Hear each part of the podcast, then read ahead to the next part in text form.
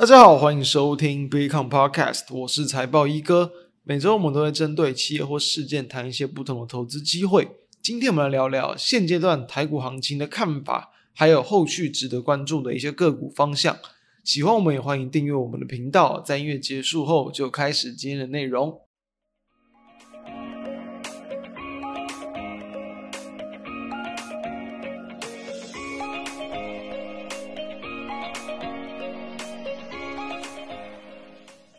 前几周其实我们都是谈盘面非常热络，那同时涨势也是非常飙猛的一些个股。上个礼拜我们有谈到啊，在一个投机行情还是相当热络的情况之下，其实有时候你真的就是敢追你敢买，你就能够获利。因为其实这些东西你不管用基本面哦，你用题材面什么，你都很难去解释它到底到底会涨到什么样的一个程度，或者是时间点。其实就是如同我们上周所提到。你要知道时间点，就是观察说整个同族群之中哦，它的一个这个气势，或者说它的一个这个相关联动性等等，来去判断说有没有可能行情在这个地方会告一个段落。所以说，确实在二二八的一个连续假期前后这段时间，台股短线上的氛围已经稍微有一点点改变，不是说没有了，而是说没有像前阵子那么的强。就是说，整体你去看台股哦，去看加权，你去看 OTC，其实真的还是相当的一个这个强势，这没有什么话好讲。就是台股在连续这几天嘛，尤其是最近这几个交易日，都是好几次一度的好像要往下杀啊，往下打就打不下去，然后就就在往上去翻红。所以说呢，其实台股还没有去脱离这样的一个高档震荡的环境。所以我们要先讲现在的前提，前提就是台股很强。但是呢，在投机的一个气氛上，好像不如前几个礼拜这么的强，所以说哦，我们就不会再像前几礼拜一样，比如说像前几礼拜我们有谈，比如说聚友科技嘛，我们谈星宇航空，我们也谈到这个台湾虎航，其实都是哦，即便短线上已经有拉抬了，你后续它甚至都还有很多很多在往上去这个往上冲高的空间，所以说其实这些这些时候。这就是比较偏向，就是你敢追，你有机会获利的标的。但在这个阶段哦，今天我们录制时间三月二号，我不认为现在也适合这样的做法，所以会跟大家提一些这种后续可以去值得注意，它就不是适合用追加的方式去做。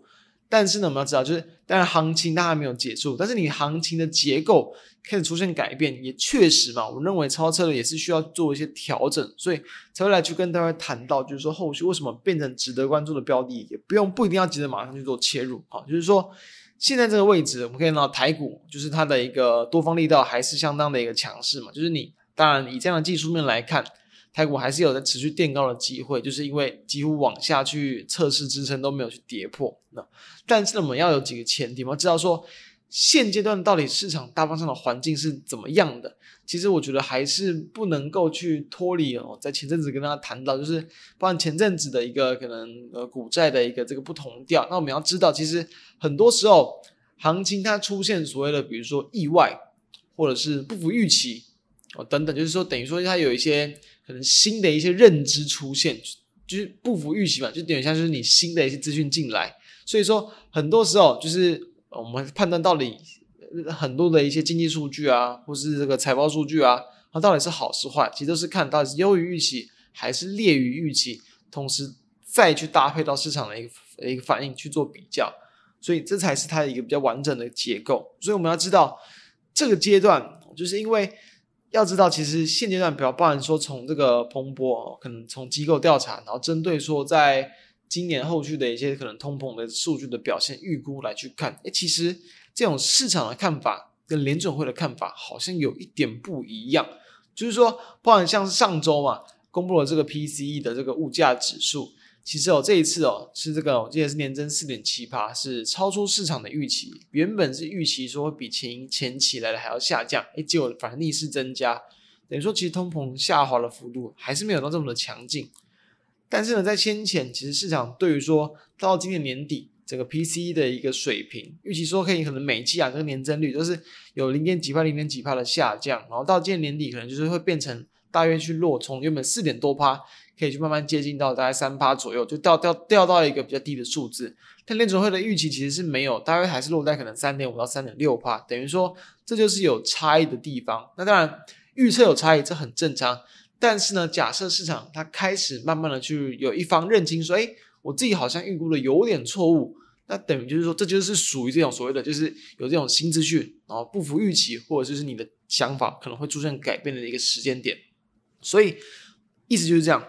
当市场认为啊，原本预期说嘛，就是可能有通膨会持续的一个这个下滑，然后甚至在年底、明年初有机会去降息，就是一个比较乐观的一个看法。当这个乐观的一个看法，他慢慢的一个清醒，假设他认清说自己确实有点太过乐观。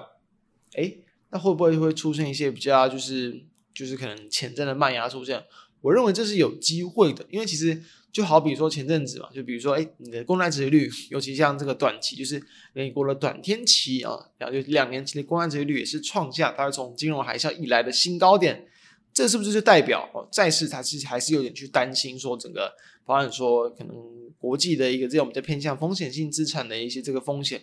这点是我觉得是肯定的吧？好。好，你既然这个再次去担忧，那你股市还是一样没有什么担忧啊。即便目前的一个这个美股确实短期有稍微的一个回档，你再回头看台股，哎，其实台股好像更为乐观一些。就是这一波的一个这个，包含像是一些可能权值大型股的一个撑盘力道，真的还是非常的一个这个强劲。所以在这样的乐观情绪，我认为它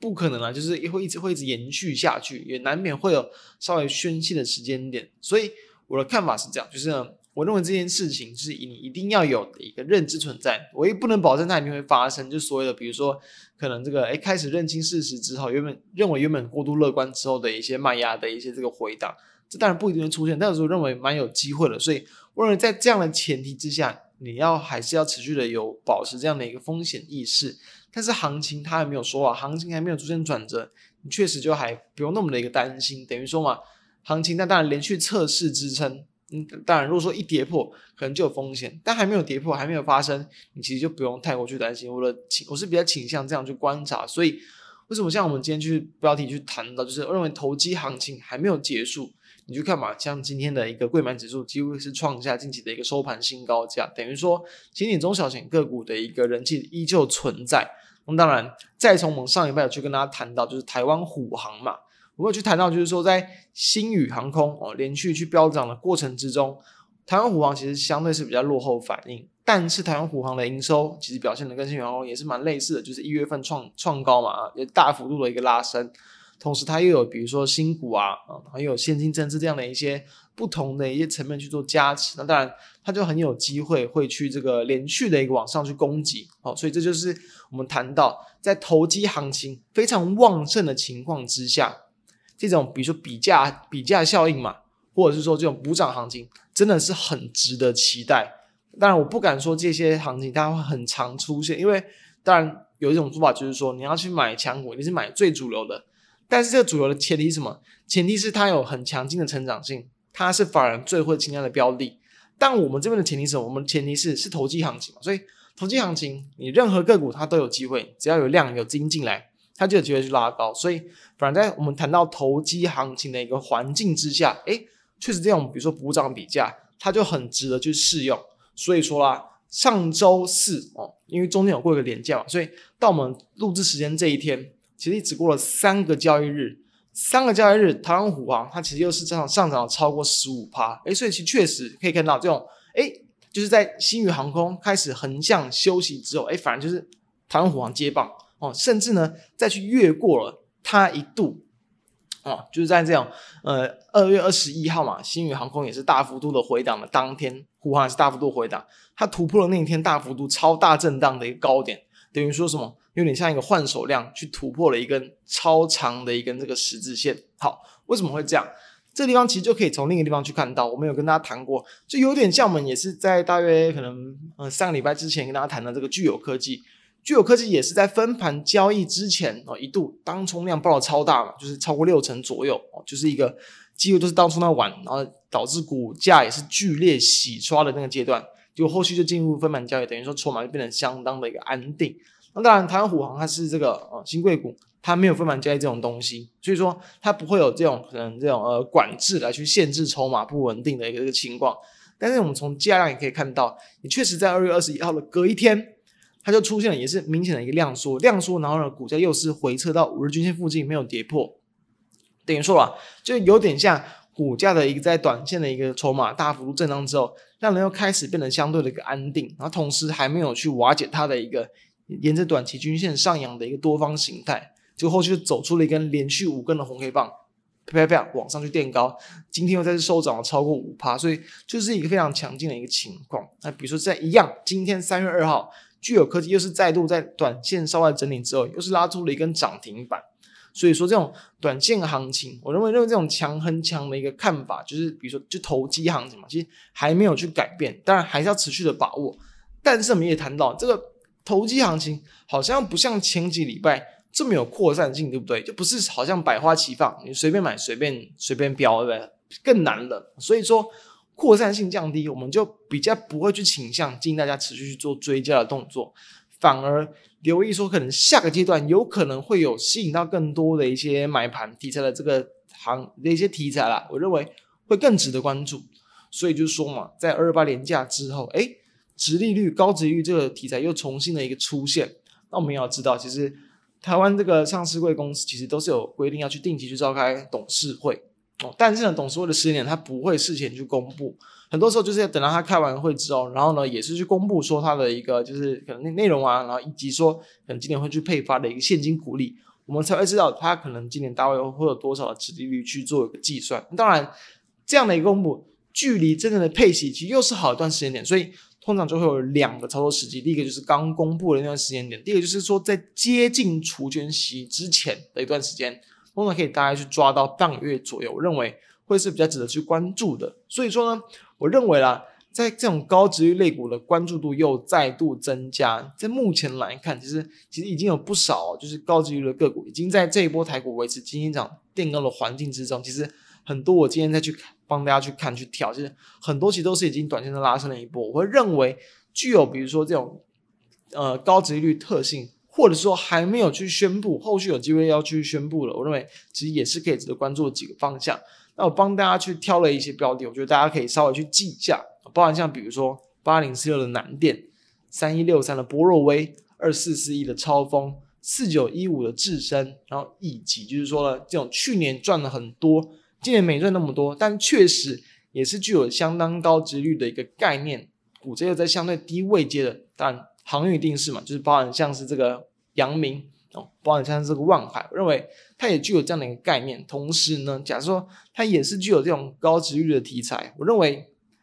利多反应的机会一定会比就是持续维持低档震荡或者是低档在破底几率来的还要大。这是一个可以关注的方向。那包含比如说像三五四五的敦泰、驱动 IC，我觉得也是一样。那以及比如说像三二一一的一个这个顺达做这种就是啊消费性的一些电池的一些公司，这几档的一个线型都还是蛮类似，比较偏向相对的低位阶，但是一样是具有高值率的一个概念。所以在这样的方向，我会建议大家哦，就可以开始从这样的一个投机行情还没有结束，但是热度跟扩散性已经有点慢慢去降温的情况之下。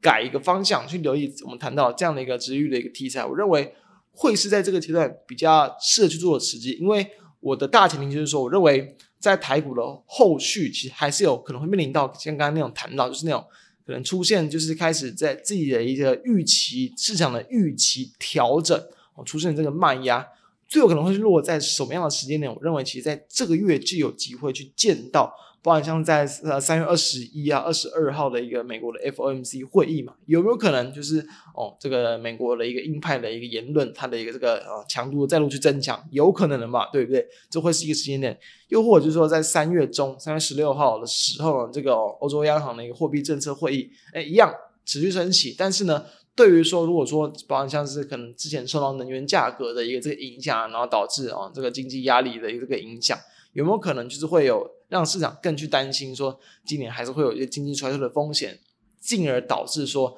我们刚刚谈到这样的与预期不符或是预期修正的卖压，这是我认为要去在这个月去留意的方向。所以哦，还没有出现之前有这样的警惕，但是呢，你还不用去过过早的去担忧。先去顺势操作，同时在顺势之中稍微去调整一下选股跟操作的方向，我认为会是在这个阶段蛮值得提供给大家去参考的几个方向。所以以上就是我们要今天要去跟大家分享的内容。那相关的资料也都会放在我们的一个 FB 还有 B 站的网站上，让大家去做浏览。以上，我们就下周再跟大家再见，大家拜拜。